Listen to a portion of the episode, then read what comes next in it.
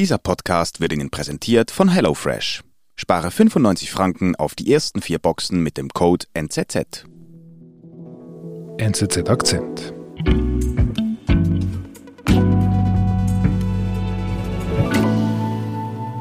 Lukas, du bist ja unser Cyber Security Experte. Die haben manchmal ein bisschen den Ruf, ihr seid so ein bisschen die Spielverderber. Ihr müsst immer sagen, passt auf, passt auf, passt auf. Und äh, heute sprechen wir über das Smartphone. Müssen wir da auch aufpassen? Ich weiß nicht, David, ob du persönlich aufpassen musst, aber es ist schon so, wenn man sich das äh, anschaut, wir haben ja eigentlich eine regelrechte Wanze in unserer Hosentasche. Eine Wanze? Eine Wanze. Es hat ein Mikrofon in deinem Handy, es hat eine Kamera in deinem Handy. Mhm. Und das ist technisch überhaupt kein Problem, dass ein Angreifer die anschaltet, mithört, schaut. Ohne dass ich das merke? Ohne dass du das merkst, ohne dass du einen Klick machst. Und wer kann das? Das können Cyberspione, das kann aber auch die Firma NSO aus Israel. Die macht so ein Programm, Pegasus heißt das, das mhm. sie unter anderem an Behörden und Geheimdienste verkauft. Warum kommst du gerade auf die? Weil die in den letzten Monaten ziemlich im Fokus der Öffentlichkeit waren und sie haben auch ziemlich Probleme gekriegt, weil diese Software eben nicht nur gegen Verbrecher und Terroristen eingesetzt wird, sondern auch dazu, Journalisten oder Oppositionelle zu überwachen. Die Spionagesoftware Pegasus ist eigentlich dazu gedacht, Terroristen aufzuspüren. Doch einige Staaten missbrauchten das Produkt. Jetzt kommt der Hersteller NSO unter Druck, wie Lukas Mäder sagt.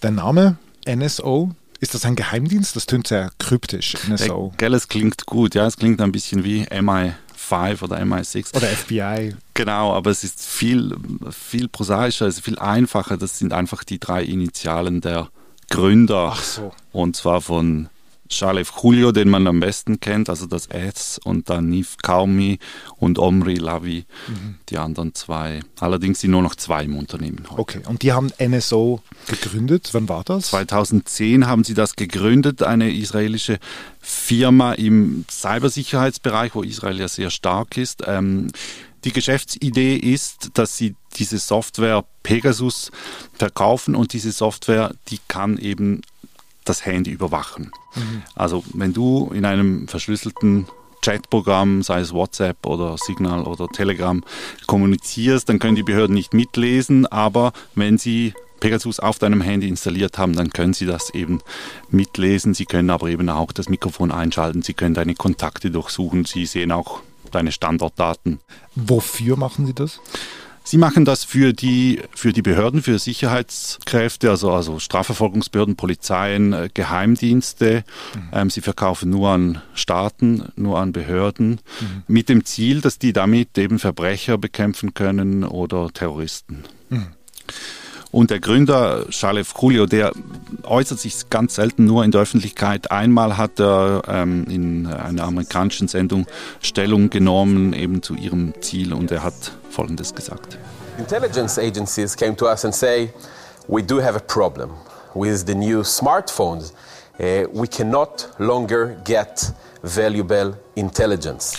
Also er sagt hier, die Geheimdienste, die seien zu ihnen gekommen und hätten eben gesagt, wir haben ein Problem mit der Überwachung von Smartphones, weil dort viele Inhalte jetzt verschlüsselt sind und dass ihre Software auch Zehntausende von Leben gerettet hätte, eben weil es zur Bekämpfung von Drogenkriminalität, Terrorismus und so weiter eingesetzt wird. How many lives do you think Pegasus has saved? Ten of thousands of people.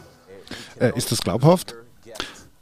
Diese Zahl, das kann ich nicht sagen, aber es ist natürlich das Spannungsfeld, wo sich diese Software darin bewegt. Es gibt ein legitimes Interesse von Strafverfolgungsbehörden, ähm, Terroranschläge zu verhindern. Früher hat man, konnte man ein Telefon abhören. Mhm. Heute geht das nicht mehr einfach so oder man äh, kommuniziert verschlüsselt. Insofern gibt es da sicher ein berechtigtes Interesse der Strafverfolgungsbehörden an solcher Überwachung.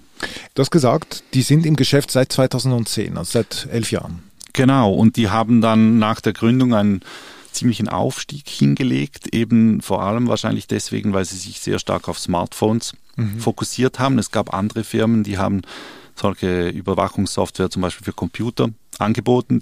Und mhm. deswegen hat die NSO Group dann so einen großen Erfolg gehabt. Ah, die haben einen großen Erfolg gehabt.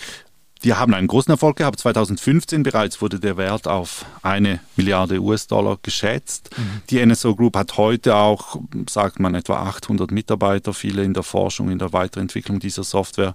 Mhm. Und es gibt keine Kundenliste. NSO sagt, sie hätten 40 Staaten als Kunden. Eben einige sind bekannt, Saudi-Arabien, die Vereinigten Arabischen Emirate, Mexiko, Marokko, Indien, mhm. Ungarn, Spanien gehören mhm. zu den Kunden. Mhm. Man weiß nicht viel, merke ich. Man weiß nicht viel. Das ist ein bisschen das Ziel der NSO Group, dass sie sehr verschwiegen, das ist üblich in diesem Geschäft, sehr verschwiegen agieren, keine Schlagzeilen machen, wenn möglich, wenn es eine Aufmerksamkeit gibt, dass man dann möglichst schnell wieder die Wogen zu glätten versucht und, und wieder Normalität herstellen kann. Mhm. Also du sagst, in den zehner Jahren war so ein unaufhaltsamer Aufstieg, aber so richtig wahrgenommen hat, hat man es nicht, sagen wir jetzt mal, in der breiten Öffentlichkeit. Was passiert dann? Dann kommt es zum großen Knall. Emmanuel Macron figure lui aussi sur la liste des Europäische Politiker könnten Ziel der Spionagesoftware Pegasus geworden sein. Pegasus, on découvre Pegasus spyware has been used on the likes of Emmanuel Macron. Et des officiels français parmi lesquels le président Emmanuel Macron. Im Juli dieses Jahres wurde bekannt, dass auch der französische Präsident Emmanuel Macron hätte abgehört werden sollen mit dieser Software Pegasus. Macron. Aber ich dachte, eigentlich ist Pegasus für die Terroristenabwehr gedacht. Genau, das ist das Problem. Also der marokkanische Geheimdienst hat offenbar diese Software gekauft, um mhm. damit Terroristen, Verbrecher zu verfolgen. Aber sie wollten ganz offensichtlich auch spionieren und haben dann den französischen Präsidenten als mögliches Ziel ausgewählt, aber auch andere Regierungsmitglieder von Frankreich, Journalisten aus Frankreich. Mhm. Und es waren dann eben plötzlich nicht mehr nur Verbrecher und Terroristen, die mit Pegasus abgehört wurden, sondern, sondern auch ähm, Journalisten, Dissidenten, Menschenrechtsaktivisten. Also man kann diese Software missbrauchen. Da gibt es keine Sperre drin und die sagt, Achtung, das ist kein Terrorist, jetzt geht es nicht weiter. Genau, da gibt es äh, keine Kontrolle. Also dieser Missbrauch, der ist nicht ganz neu. Das ist eigentlich bekannt seit fünf Jahren, dass ähm, Mexiko, Saudi-Arabien, die Vereinigten Arabischen Emirate solche missbräuchlichen Überwachungen unternommen haben sollen. Und das Problem ist, dass NSO offensichtlich hier das zu wenig kontrolliert und es kommt zu solchem Missbrauch. Mhm. Das war eben in diesem Sommer, Juli 2021. Hat sich denn die NSO dazu geäußert, dass quasi mit ihrem Produkt ein französischer Staatspräsident ausspioniert wird? Ja, Sie haben sich geäußert. Sie haben gesagt, dass ähm, Macron niemals Ziel einer Überwachung gewesen sei, wobei eben es ist dann die Frage, Sie sagen, Sie würden diese Überwachung nicht selbst ausführen, mhm. sondern nur im Fall von Missbräuchen gäbe es dann eine Kontrolle. Mhm.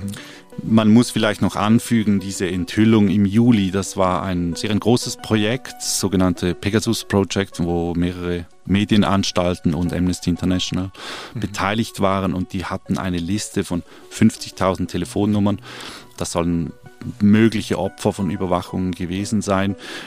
Und zu dieser Publikation hat dann NSO gemeint, das sei eine Medienkampagne, das sei Verleumdung und bösartig. Mhm. Also die haben die, die fühlten sich äh, zu Unrecht in die Ecke gedrängt. Genau, mhm.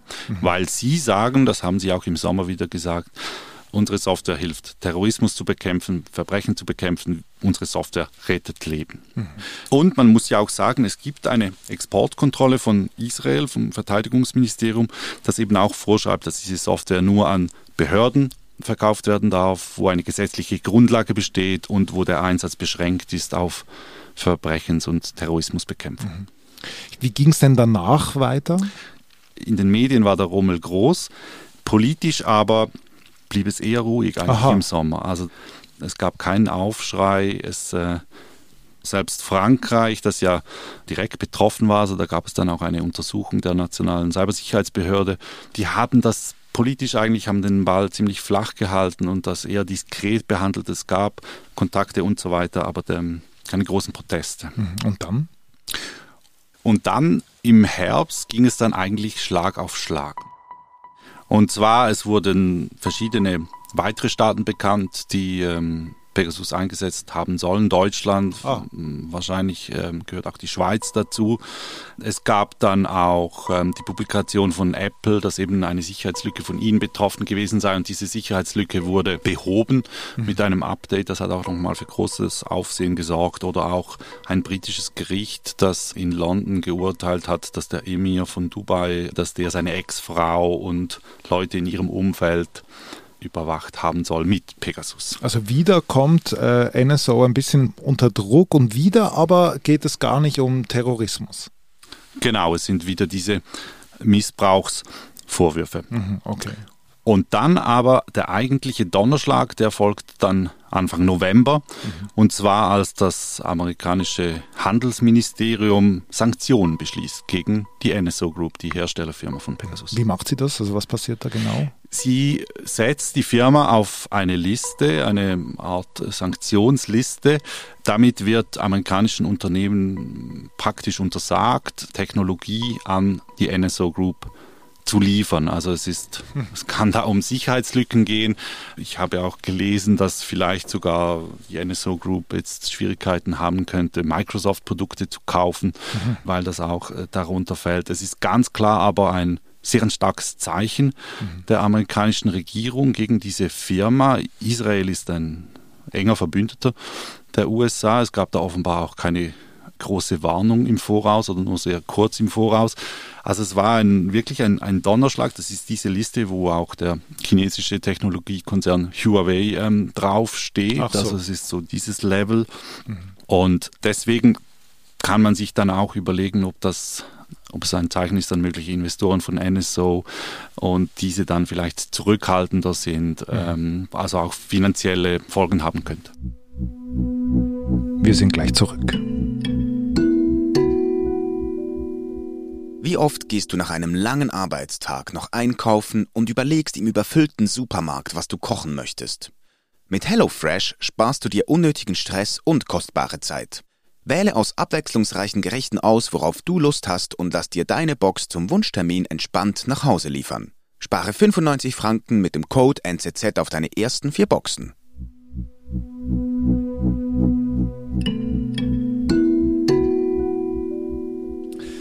Was heißt denn das für NSO? Also ich meine, man ist jetzt plötzlich als Firma auf einer Sanktionsliste der Amerikaner. Apple erhöht den Druck und dann kommen wieder diese Medienberichte über den Emi von Dubai jetzt unter anderem. Also die Schlinge wird schon enger. Ja, man, man kann sagen, dass jetzt diese Entwicklung ähm, die Firma schon in eine Krise stürzt, soweit das gegen außen dringt. Eben es die sind ja nicht an der Börse, hast du gesagt. Die sind nicht an der Börse und als Folge dieser Enthüllungen im Sommer sollen auch Kunden abgesprungen sein. Es soll Umsatzeinbußen gegeben haben.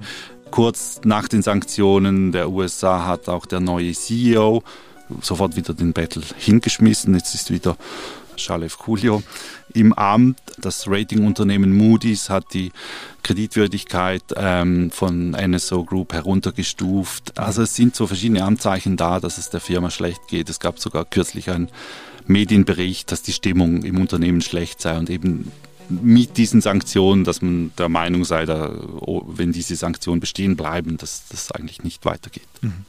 Das Ganze wäre ja nicht möglich ohne das Okay von Israel. Da hast du ja vorher gesagt, die haben ja quasi genau. ähm, eine Art Exportgarantie oder einfach eine Art schützende Hand darüber, dass man überhaupt diese Software exportieren kann. Wie reagiert man denn dort? Genau, das sind ja eigentlich ziemlich enge Banden auch zwischen dieser Sicherheit, Cybersicherheitsindustrie und dem Verteidigungsministerium. Und das ist sozusagen der zweite Knall, der jetzt im November noch hinzukam.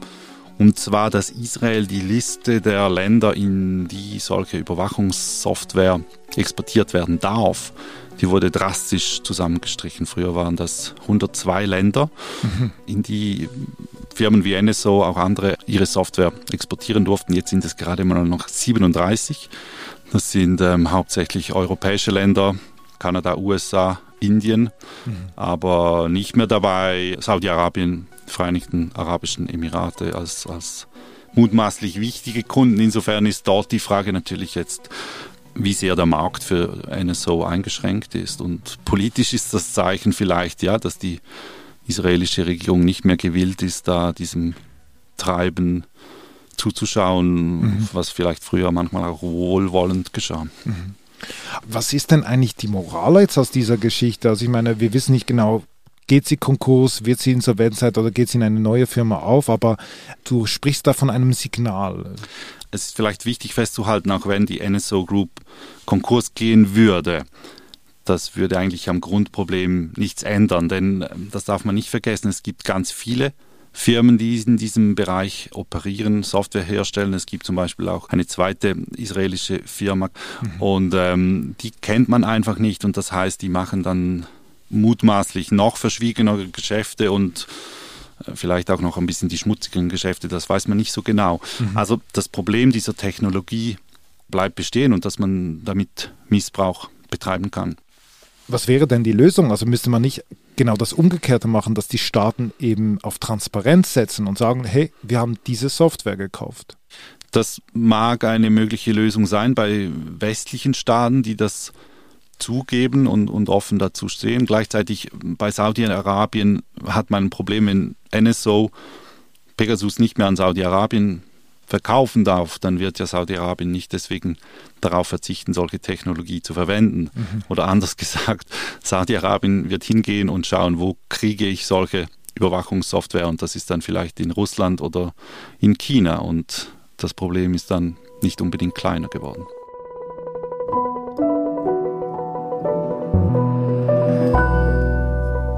Lieber Lukas, vielen Dank. Vielen Dank dir. Das war unser Akzent. Ich bin David Vogel. Bis bald.